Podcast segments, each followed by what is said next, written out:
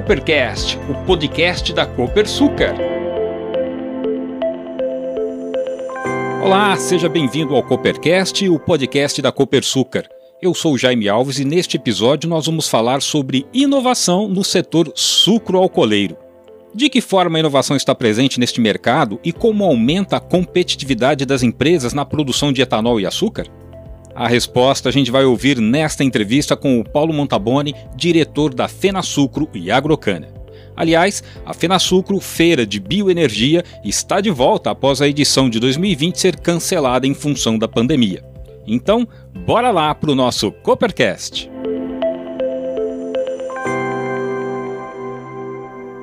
Paulo, obrigado pela presença aqui no Coopercast. Olá, Jaime amigos do Coopercast, muito obrigado pela oportunidade de estar aqui com vocês. É um prazer, Paulo.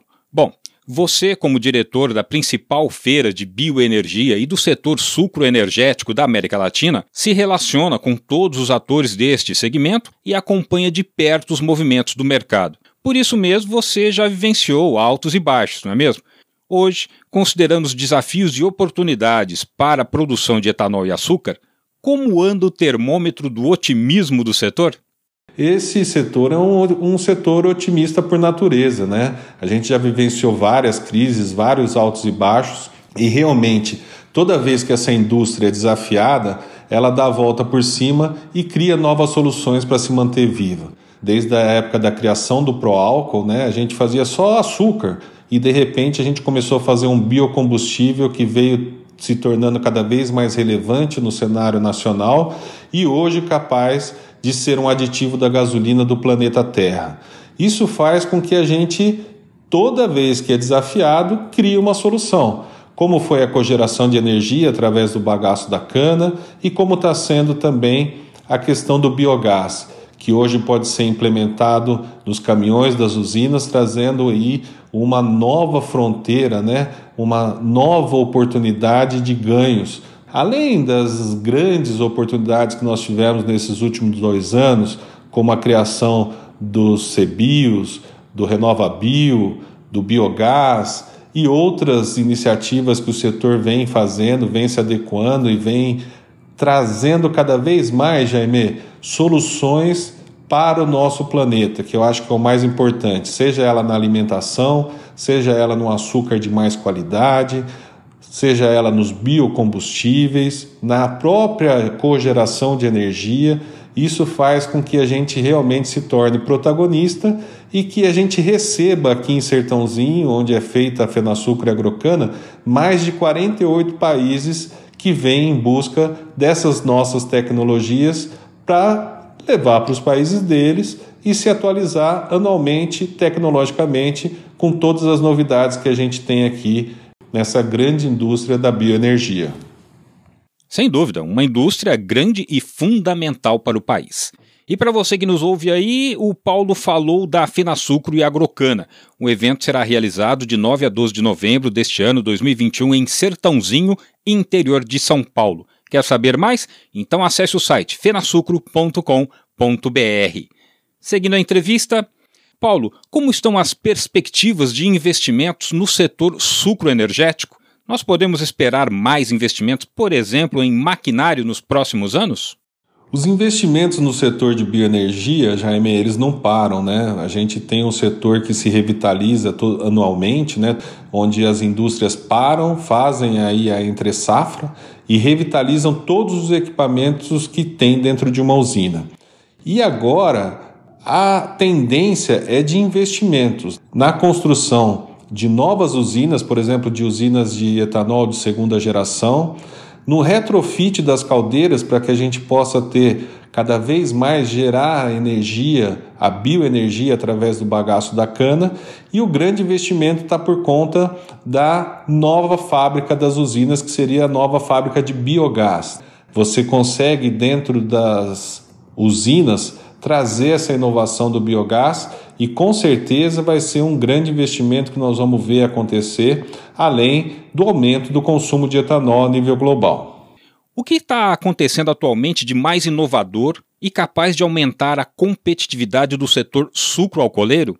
Eu sei, Paulo, que é uma pergunta aberta, que exige um pouco mais de tempo, mas tenta resumir aí para gente, por favor. Ô Jaime, acho que o que está acontecendo de mais bacana dentro do nosso setor é a possibilidade da gente transformar o etanol numa commodity global, né? É, hoje, vários países já estão entendendo que a adição do etanol na gasolina vai permitir que diminua o CO2 e isso vai fazer com que a exportação de etanol ganhe cada vez mais escala. Sabendo que nós estamos aí já com indústrias de etanol de milho e etanol de cana-de-açúcar, isso vai potencializar, ou seja, não ter só Brasil e Estados Unidos comandando isso daí. A gente tem que ter cada vez mais países produzindo etanol para que esse biocombustível se transforme numa commodity global. Isso vai fazer com que as nossas indústrias exportem cada vez mais tecnologia para esses países que querem desenvolver esse produto e que o etanol ganhe cada vez mais força, mostrando que ele é um biocombustível amigo da natureza e que adicionada à gasolina pode trazer grandes vantagens ambientais para os países que adotarem como o Brasil faz, né? 27%, a Índia já tem um grande protocolo de 20% de adição de etanol na gasolina e outros países estão seguindo esse mesmo caminho porque viram que realmente o nosso biocombustível é uma solução ambiental bacana. Outra coisa que eu acho que também vai ser um propulsor são as células de combustível a etanol, né? Ou seja, para que um carro elétrico que você vai ter a, a, o trabalho de abastecê-lo através da rede elétrica, sendo que a gente pode eletrificar esses carros através do etanol. Ou seja, todo posto de combustível de etanol é um posto de energia, que vai fazer com que essa eletrificação através das células de combustível a etanol eletrifiquem o motor do carro. Ou seja, nós vamos ter o carro mais ambientalmente correto, dentro de todas as regras ambientais mundiais e protocolos aqui no Brasil. Ainda sobre as tendências de inovação, eu vou pedir para você, Paulo, traga um spoiler aqui para gente. O que podemos esperar como revelação na Fenasucro e Agrocana agora que o evento estará de volta na 28ª edição? Essa 28ª edição vai ser espetacular. Então a gente espera grandes novidades, grandes equipamentos, né? A, a, a tendência dos equipamentos cada vez mais solucionar os gaps da indústria. Quando a gente fala de uma usina de cana-de-açúcar, nós estamos falando de quase cinco fábricas em uma, né? Então você tem aí soluções para o biogás, solução para a fabricação de açúcar, solução para a fabricação do etanol, seja ele hidratado ou anidro. E agora eu vejo que a indústria automobilística enxergou o nosso setor de uma maneira muito melhor do que vinha enxergando. Ou seja, juntos, indústria automobilística, indústria de etanol, vão conseguir criar soluções que hoje devem estar paradas em bancadas e que vão sair do papel para que seja um modo novo de agir, né? A indústria com a indústria, a iniciativa privada se conversando entre o produtor e o consumidor. E nós vamos ter aí soluções que vão engrandecer ainda mais a nossa contribuição para o meio ambiente. Por exemplo, eu estava conversando com um pessoal que vai trazer uma solução, eles têm uma capacidade de melhorar a eficiência do etanol em até 20% dentro dos carros. Com um aparelho que deve ter o tamanho da palma da minha mão, vai revolucionar o mercado automobilístico. Você está ouvindo Coopercast, o podcast da Copersucar. Paulo, a inovação vem de fora para dentro, mas também de dentro para fora. Ou seja, tem muitas soluções que surgem constantemente dentro das próprias usinas, mostrando que este setor é bastante inovador. E isso fica evidente na Fenasucro, não é mesmo? Jaime, é uma delícia quando a gente está lá no pavilhão vendo os expositores, os visitantes se relacionando com essas novas tecnologias, né? É, o simples fato de um eixo a mais numa carreta para transporte da cana-de-açúcar já faz uma diferença enorme, né? Um simples fato de uma economia no combustível, né? Você imagina que um dos gargalos do setor sucroenergético é todo esse óleo diesel que é consumido na frota para a movimentação do corte, do transporte, né, da plantação. Então você imagina que 24 horas por dia, durante 365 dias por ano, tem pessoas inovando, fazendo dentro das próprias usinas soluções que depois vão ganhar grandes escalas, né?